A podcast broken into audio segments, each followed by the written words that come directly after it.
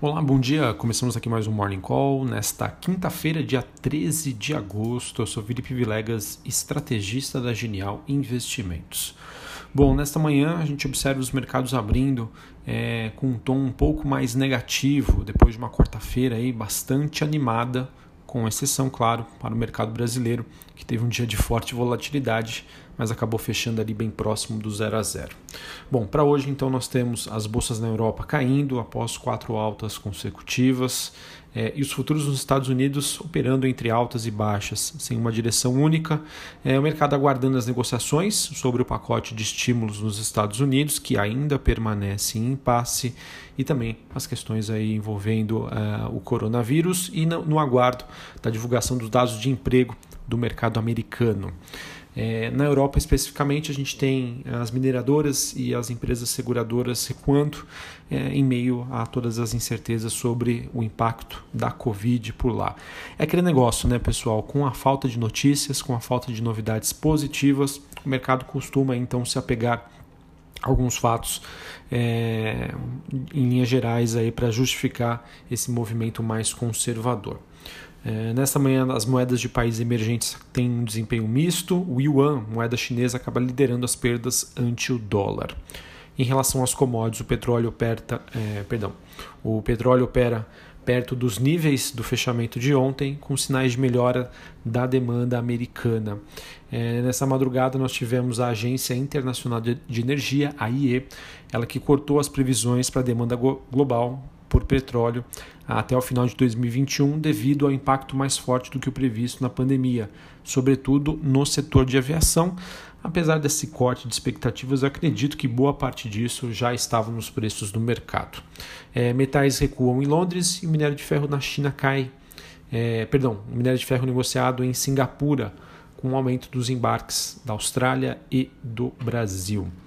É, sobre o noticiário da Covid-19, é, falando do mercado, mercado não, né, dos Estados Unidos, alguns estados é, por lá que foram duramente atingidos pela Covid-19, como Texas e a Califórnia, mostraram queda nas hospitalizações. Então a gente pode considerar isso um fato positivo.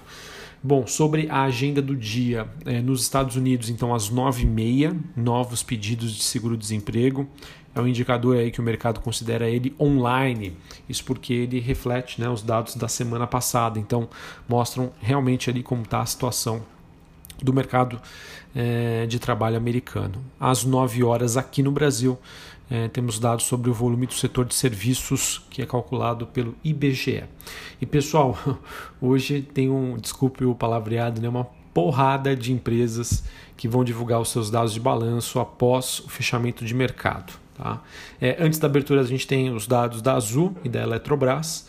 É, e depois do fechamento, a gente tem Anima, Arezo, B2W, que é dona da Submarino, B3, Banco Inter, BR Malls, CCR, Copel, Cirela, Energisa, Exetec, Rapvida, Helbor, Ering, Hermes Pardini, IOSP, JBS, JSL, Light, Lojas Americanas, Natura, Oi, Randon, Rumo, é, São Carlos, SLC Agrícola, Suzano e Unidas Locamérica. Tá? Todas essas empresas devem divulgar os seus números referentes ao segundo trimestre de 2020.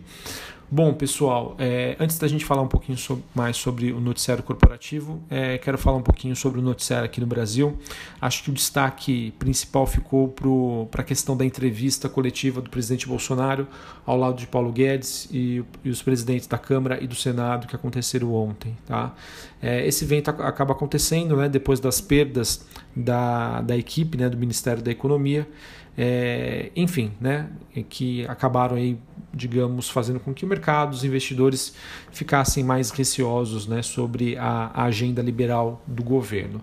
Na prática, pessoal, o evento não muda muita coisa, tá? A gente sabe que o Brasil aí tem como um dos principais desafios a, a questão fiscal, mas eu, eu, vejo que isso acaba sendo uma, uma estratégia aí bastante utilizada pelo governo, né? Sempre que há uma crise de desconfiança, é, o governo aí tenta é, fazer uma entrevista coletiva, mostrar que está todo mundo unido, enfim, não que seja negativo, tá? É algo que a gente pode considerar assim positivo, mas de fato, né, em vez de fato, é, o que o mercado espera é que seja feito é, algo na prática. Tá?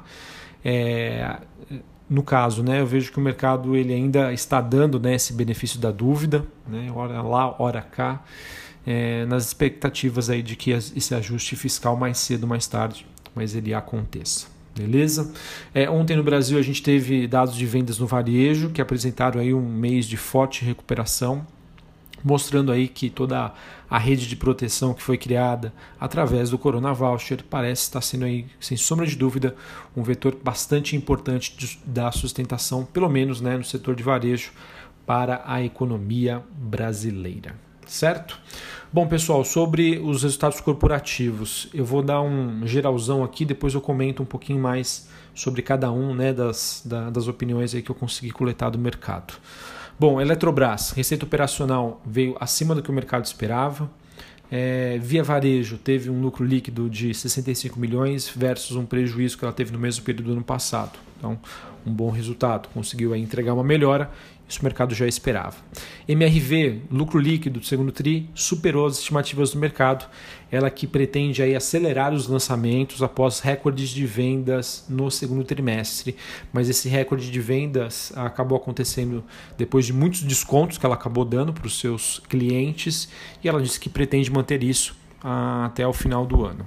Bom, BR Foods, as receitas ficaram um pouco abaixo do que o mercado esperava. Tá?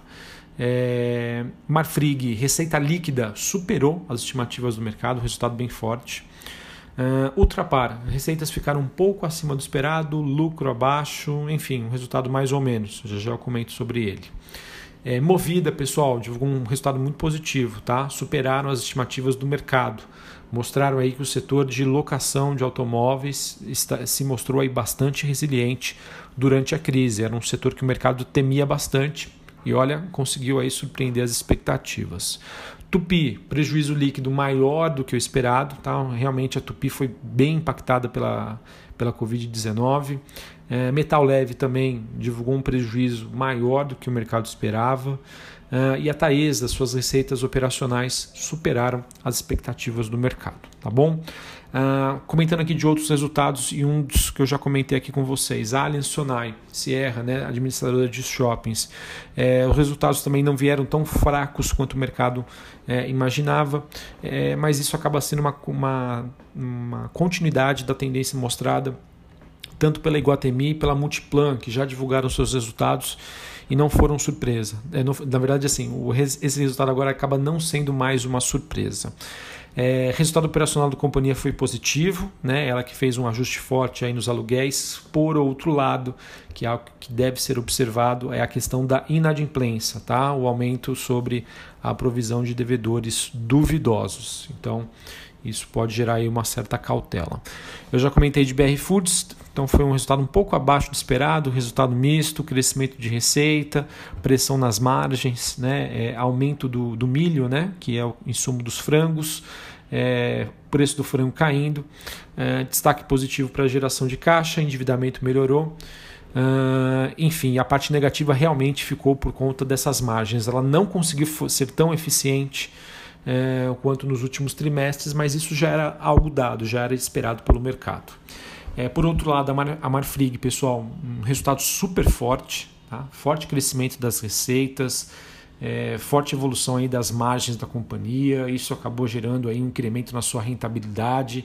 A geração de caixa aí foi absurda, a empresa está num, com um endividamento aí bastante confortável, mercado americano realmente muito forte. Tá? Então foi um resultado aí que o mercado já esperava um resultado forte e ela entregou um resultado melhor ainda. Tá? Então acredito que possa ter uma repercussão positiva hoje. É, a gente não pode deixar de lado que ontem o papel já subiu quase 5%, então acho que o mercado já estava precificando é, esse bom número. Local Web, pessoal, EBITDA da companhia, potencial de geração de caixa veio acima do esperado, é, cresceu aí acho que 150% lucro, algo do tipo. É, as receitas vieram em linha com o consenso, enfim, de forma geral, é, resultado melhor do que o mercado esperava, crescimento forte é, quero destacar aqui a adição de novos clientes, tá? Bom resultado. É, como eu já falei, pessoal, de Tupi o resultado foi, foi bem fraco, tá? Realmente é, os impactos da pandemia aí, é, ela que foi impactada muito pela sua paralisação né, na, na, sua, na sua produção. Então, se a gente olhar aqui, é, de abril a maio, é, teve uma queda de 64% em relação ao ano passado. Tá, em as suas receitas. É, ao longo de junho né, teve uma melhora, mas enfim, né, os resultados vieram abaixo do esperado. É, esse segmento né, de vendas de, de veículos comerciais acabou pressionando bastante. Uh, Ultrapar, pessoal, resultado é, ligeiramente abaixo do esperado. Tá? A gente teve Piranga Ultragás, principais divisões da Ultrapar, é, elas, elas acabam, né, sem sombra de dúvida, sendo bastante afetados pela pandemia. Mas eu acho que boa parte disso já foi precificado e antecipado no resultado da COSAN, que veio na semana passada. Tá? Do lado positivo, a companhia conseguiu sustentar uma posição bastante confortável de caixa. Tá? ela conseguiu manter os seus níveis de, de alavancagem né, em patamares assim estáveis quando a gente compara é, trimestre a trimestre, ano a ano, enfim. Um resultado em linha, mais ou menos aí, pontos positivos, pontos negativos. Acredito que um, alguma boa parte disso já deve estar precificado. Tá? É, não dei muitos detalhes, mas via varejo, pessoal, eu acho que quero destacar aqui o forte crescimento do e-commerce. A empresa conseguiu ser é, melhor operacionalmente, tá? conseguiu aumentar suas margens. Então, eu acho que acredito que possa ter uma interpretação positiva pelo mercado hoje. Eu não sei o quanto disso já está nos preços, tá? É, mas foi um bom resultado mostrando que o setor de e-commerce aqui no Brasil, varejo, segue numa tendência forte de crescimento. Uh, deixa eu ver se eu tenho mais alguma notícia que eu quero passar para vocês. Ah, sobre Via Varejo, a gente teve uma revisão trimestral do MSI, é, que ele acaba incluindo então as ações da Via Varejo ah, na sua carteira principal, saída da BR Malls. Tá? Essas mudanças de, nesse um dos principais índices globais é, deve entrar em vigor uh, no fechamento do dia 31 de agosto. Uh, acabei não falando, mas por conta da, a, da, da pandemia da Covid-19, a Ultrapar ela também decidiu que não vai pagar dividendos intermediários. Tá? Os dividendos mínimos obrigatórios eles serão pagos após a divulgação dos resultados é, do final do ano.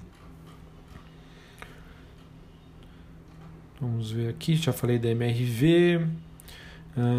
Ah, a JHSF, pessoal, anunciou a compra de um terreno vizinho, a Fazenda Boa Vista, 134 milhões de reais.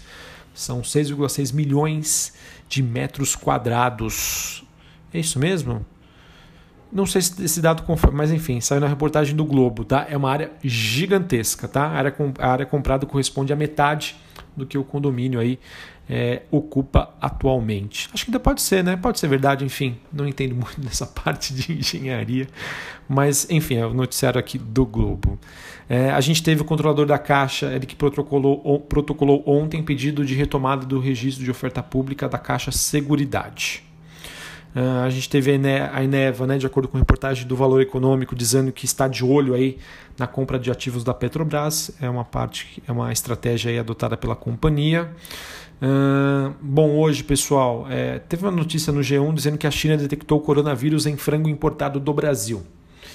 É, então, isso talvez trazer algum impacto vai ser nas ações da BR Foods. Tá? Então, acho que vale a pena ficar de olho. É meio estranho né, a gente ver isso. A gente sabe que a China depende muito né, da importação de, de alimentos, carnes, mas enfim, tá, tá impondo aí algumas restrições.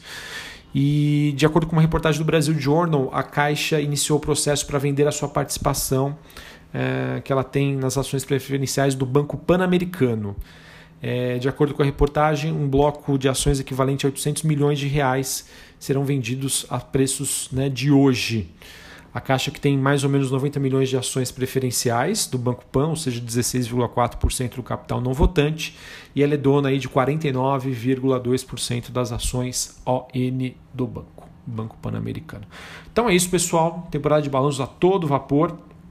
Vamos ver como que o mercado repercute hoje. Brasil ainda na contramão do mundo por conta de todas essas questões, esses problemas aí, parte fiscal, é, também aí esse, digamos, esse clima ruim, mais negativo é, da parte aí da, da parte política, tá? Mercado preocupado, é, estouro do teto, dos gastos, enfim. Mas vamos ver como que se como que repercute hoje. Acredito que pode ser que a gente, a gente no geral, né, no Ibovespa, a gente não tem, possa não ter uma movimentação tão positiva, ou até mesmo siga lá fora. Mas acho que pontualmente, né, é, refletindo né, a divulgação dos balanços dos, das notícias, a gente pode ter as movimentações significativas. Um abraço a todos, uma ótima quinta-feira, até a próxima. Valeu!